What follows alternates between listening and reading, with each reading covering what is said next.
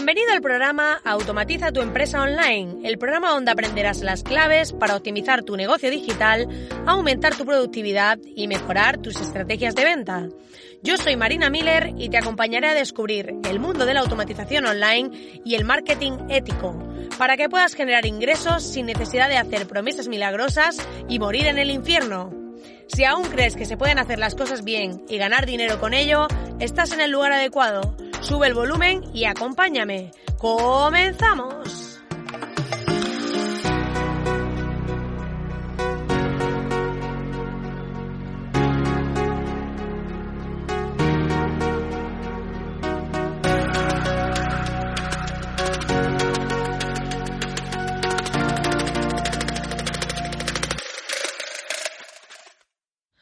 Muy buenas, querido oyente, muy buenas. Estamos aquí en un nuevo programa.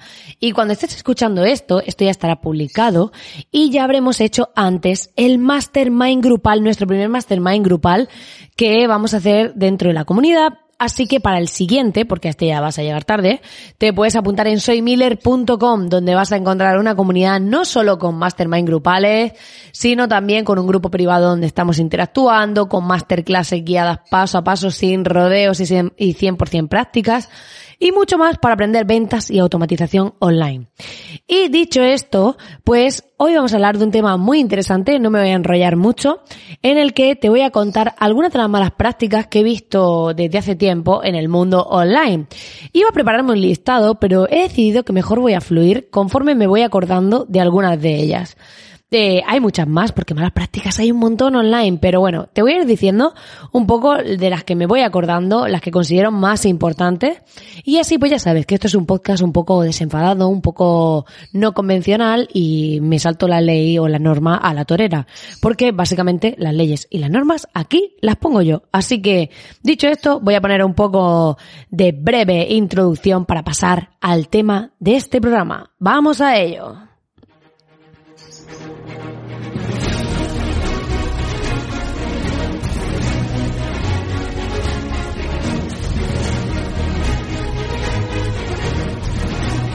Surcando los mares del emprendimiento en busca de nuestros clientes, compradores, todo.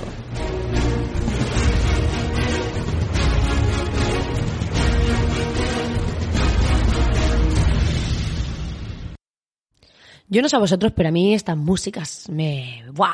me encantan, me encantan eh, me enamoran, me enamoran a mí todos estos efectos. Además que me siento yo, me falta solo la cabina para ser aquí DJ Miller dentro, DJ Miller en cabina y estar ahí dentro de mi, de mi cabina grabando y tal.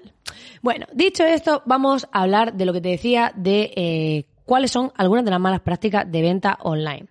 Y es que últimamente nos encontramos por todos lados los famosos vendehumos. Y básicamente esto, ¿qué quiere decir? Pues esa gente que no hace nada más que prometerte métodos milagrosos, asegurarte resultados. Y estas son dos de las cosas, bueno, que básicamente son una, porque forma parte del discurso, el hacerte las promesas, forma parte de eh, ofrecerte resultados. Que, mm, o sea, cuando veas esto, que alguien proporciona un resultado, huye, Automáticamente huye. ¿Por qué? Porque, a ver, esto es fácil de entender. Si alguien tuviese un método con el que sabe crear modelos de negocio sin saber de qué va tu historia y hacerlos rentables y sostenibles y duplicar facturaciones y todo esto, ¿tú te crees de verdad que esa persona no estaría montando negocios de ese tipo en lugar de enseñarlo? O sea, a mí luego me hace gracia porque dice no, porque es que es vocacional, porque yo quiero compartir. O sea, si quieres compartir, realmente te coges y te vas a los cursos de desempleo, los regalas y ya está. En plan, siempre va a haber gente que, esté dispuesta a hacerlo gratis. Entonces, que no nos cuenten milongas. O sea, esas personas se hacen ricas contigo, vendiéndote los cursos de cómo hacerte rico, como siempre digo, ¿no? Entonces, es importante que tengamos esto claro. O sea, que tengamos claro que si hay promesa y demás, ya mal. Porque otra cosa es que yo te diga, oye, yo te voy a enseñar la forma de hacer esto bien, como yo considero que se hace bien, pero de ahí a que yo te asegure que tú vas a duplicar tu facturación sin, conocer tu producto, o que yo te asegure que esto te va a funcionar, o que yo te asegure lo otro, eh, es que eso no lo puede asegurar nadie. O sea, si no, imaginaos, el que montó Apple, Steve Jobs, ¿no? Que ya no está, pero bueno, si estuviese, diría, vale, pues igual que he montado Apple, pues ahora voy a montar otra, igual, otra empresa, otra cosa, y así otra, otra, que también tuvo Pixar, también lo fundó y tal, pero bueno. Dices, imagínate, pues estaría todo el día replicando modelos de negocios de éxito y se dedicaría a ser business angel y punto.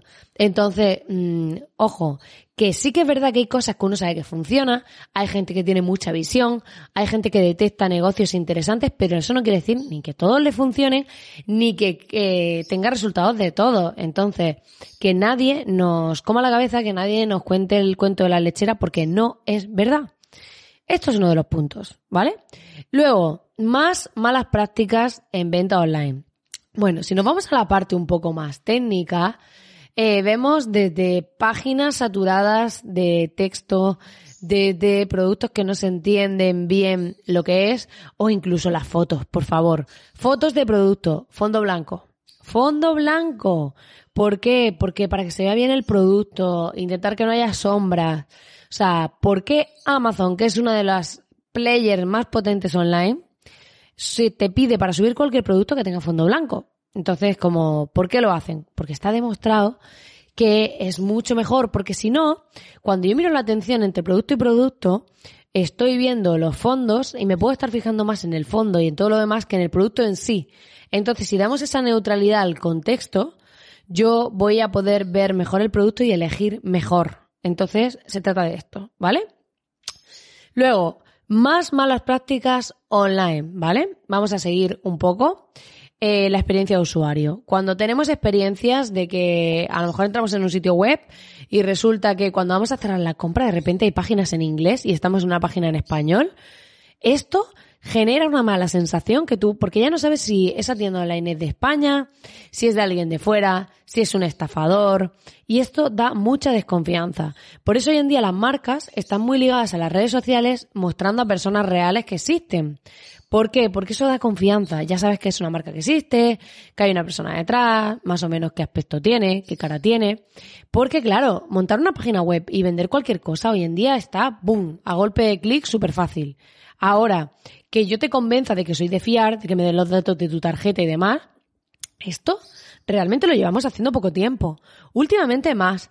Pero yo os pongo a pensar en hace dos, tres años y la mayoría de gente no quería meter su tarjeta online. O sea, no quería meterlo en ninguna página web. Entonces, si además sabemos que existen páginas web que estafan y demás, esa barrera sigue estando ahí. Entonces hay que ver cómo rebatirla. Y para eso no podemos ofrecer una experiencia de usuario en la que eh, el usuario pues vea cadenas de otros idiomas, que esto pasa mucho en las típicas páginas que venden en varios países y meten directamente traductores de estos que se quedan parte de la página en otro idioma. Y esto pues genera muy mala imagen, incluso llega a poder dar desconfianza. Luego, eh, que pidamos solo la información imprescindible en los carritos de compra.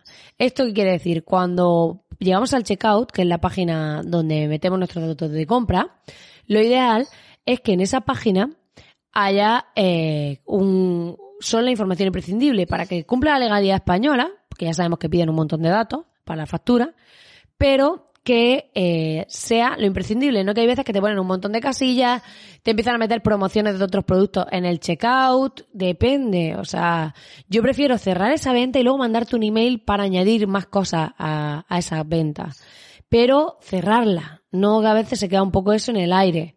Entonces, ya depende de cómo esté optimizada la web, la mayoría que son sencillas, ¿no? Pero hay que tenerlo en cuenta. Otra de las cosas que es una mala práctica brutal brutal. Esta es, bueno, brutalísima. En la web que no están adaptadas a dispositivos móviles. Esto es como lo que ha pasado después del confinamiento con las cartas de los bares, que muchos de ellos lo que han hecho es el PDF con el que el diseñador gráfico le hizo la carta, lo han subido a un enlace y tienes que estar ahí haciendo zoom, acercando para leer. horrible como experiencia. Horrible. Entonces, para hacer esto, lo ideal, lo ideal es que nuestra página web esté adaptada a dispositivos móviles. Hoy en día, la mayor parte del tráfico online, de las visitas que se hacen, son desde móviles y tablets, más que desde ordenadores, porque mucha gente, a no ser que no se dediquen a temas informáticos o temas creativos, temas que estén relacionados con el ordenador, La mayoría de gente hace todo con el móvil. Entonces, que nuestra web esté adaptada o tenga una versión móvil es fundamental. O sea, esto es como la Biblia cuando, cuando eres pequeño y cristiano o de la religión que sea, ¿vale? Bueno, que hay que sabérselo, o sea, que hay que tenerlo muy controlado y demás. Otra de las malas prácticas es que en estas versiones mobile a veces la letra es súper pequeña. Y tenemos que pensar en quién lee nuestra web, porque hay veces que incluso tenemos un público que es más bien mayor y eh, ya sabemos todo que conforme vamos cumpliendo años vamos perdiendo vista y pues claro, las letras miniaturas no las lee nadie. Entonces todo el mismo efecto que el de la carta del bar. Es decir, es incómodo y lo ideal es que tengamos una letra de un buen tamaño para que una persona normal pueda leerlo sin dificultad. Entonces, esto es súper importante. Otra de las malas prácticas relacionadas, seguimos en el tema del mobile, del móvil, porque creo que es muy importante, eh, que cuando hagamos párrafos de texto, tenemos que pensar en cómo se ven en el móvil, porque hay veces que a lo mejor escribimos un párrafo súper largo y luego en el móvil ocupa como dos pantallas arrastradas enteras. Esto o sea, tú te pones en el móvil y ves que tú le das y eso sigue y automáticamente no quieres leer porque son párrafos largos, ocupan toda la pantalla, parece interminable como un pergamino. Entonces, muy importante que distribuyamos los párrafos, que utilicemos el lenguaje visual, iconos, imágenes, ilustraciones, todo esto para transmitir conceptos y hacer a su usuario la experiencia mucho más ágil, porque así va a verlo todo mucho mejor. Otra de las malas prácticas es no poner llamadas a la acción. Yo hay páginas que entro y no sé dónde está el botón de comprar ni el botón de nada. Entonces es muy importante que cuando queramos que alguien compre algo, el botón de comprar esté destacado. Hay versiones mobile que lo que hacen directamente es que cuando tú te vas moviendo por la página, ya dejan fijo el botón de comprar o de hacer pedido, lo dejan fijo en la parte inferior la mayoría de veces, y esto facilita la conversión, porque así lo que hace es que esa persona tenga siempre al alcance la acción que queremos que haga. Eh, estoy muy enfocada en el móvil, pero quiero que entiendas que hoy en día la mayoría de compradores llegan a tu página web desde el móvil y por eso es muy importante cómo trabajamos esta experiencia, ¿vale? Es súper importante. Luego, imágenes pixeladas, por favor, por favor, o con marcas de agua, por favor, no. Es decir, hay que subir imágenes que no pesen mucho, hay que optimizarlas, porque si las subimos tal cual, podemos tener una web muy lenta, que esta sería otra mala práctica, una web súper lenta. Pensad que la mayoría de gente va a entrar en tu web con una conexión 4G, a veces con Wi-Fi, pero en la mayoría de casos con una conexión 4G o 3G. Entonces, tenemos que tener en cuenta que nuestra web tiene que cargar lo más rápido posible para que esa gente no se aburra, ¿vale? Y cuando entra a nuestro sitio web lo vea bien. Y que luego estas imágenes de producto y demás, pues demos fotos de detalle de los productos y que no estén súper pixeladas, porque entonces van a dar súper mala imagen y en vez de beneficiar van a perjudicar. Así que hay que tenerlo en cuenta. Otra de las cosas que no me gusta nada es cuando no encuentro cómo contactar a una tienda online.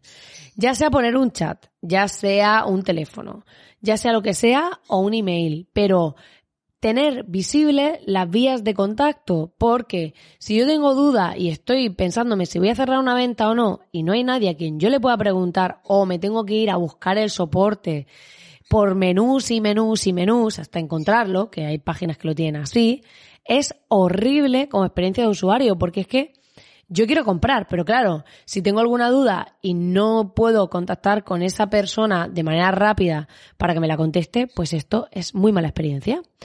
Eh, a veces si utilizamos bots en nuestras páginas web, que son esos chats automáticos que contestan a ciertas preguntas de forma automática por el contexto, y eh, yo recomiendo que si un bot te ha contestado varias veces y en una de ellas, o sea, a la tercera vez o a la segunda, le dices que quiere hablar con alguien, con una persona, con un agente o algo así, que automáticamente te ponga en contacto con alguien. Porque si no, yo no me voy a tirar mucho rato peleándome con un robot para que llegue a la conclusión que yo quiero. Es como cuando llamamos a las típicas em, líneas de telefonía y te van pasando con el contestador y estar ahí un rato y al final pues te dan ganas de prenderle fuego al fundador de la compañía. ¿Por qué? Porque lo que ha hecho es que te ha agotado con esos robots en vez de facilitar la experiencia. Entonces, Podemos o directamente tener un chat que es súper útil, que hoy en día hay hasta módulos que te permiten enviar notas de audio, o, si tenemos un bot, tener esa opción de que rápidamente te pase con un agente, con una persona real, si no encuentra la respuesta a lo que tú estás preguntando. Y bueno, esta va a ser la primera parte, porque no quiero hacerlo muy largo el programa, de algunas de las malas prácticas que se hacen en venta online. Pero si quieres saber más, solo tienes que dejar tu comentario, ¿vale? O si no, escribírmelo a través de Instagram en marina.miller o mandarme un mail o lo que sea para decirme, oye Marina, quiero más eh, malas prácticas online y yo pues estaré encantada de crear un nuevo programa en el que ampliaré todas estas malas prácticas y te iré contando más para que no cometas estos errores y tu tienda online, tu página web y demás funcione como debería. Porque hay veces que hay pequeños errores que producen grandes catástrofes y se pueden evitar haciéndote así que todo funcione mucho mejor y que puedas vivir de tu negocio online, que es de lo que se trata.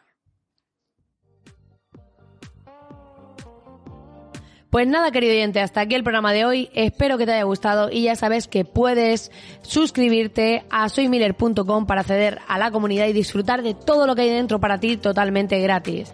Ya sabes además que si compartes este podcast con alguien que le pueda interesar, me dejas tus comentarios, tus corazoncitos y demás, a ti te va a costar un segundo, yo hago esto gratis y me va a ayudar a llegar a más gente y a que tenga más ganas de seguir haciéndolo.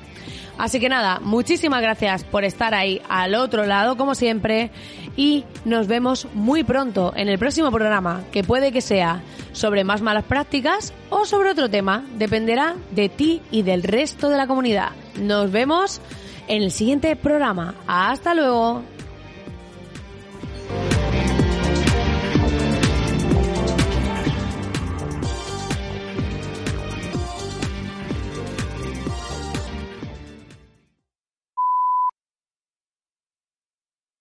¿Te has dado cuenta que a veces hablo con ese y otras sin ese?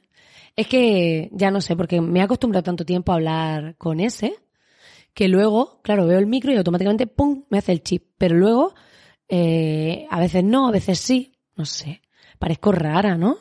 Bueno, yo soy bastante rarilla. Soy raruna, como diría aquí mi compi Guille. Raruna. Sí, sí.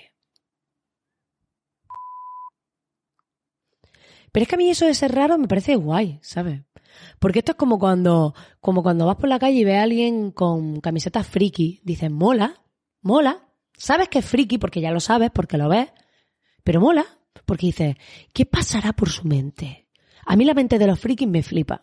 Yo siempre he pensado, mmm, eh, ¿qué pasa por su mente? Y me gusta tener amigos raros porque me encanta como descifrar su mente, porque es como estar dentro del código da Vinci, pero con amigos y en la vida real. Mola, ¿eh? A mí me mola.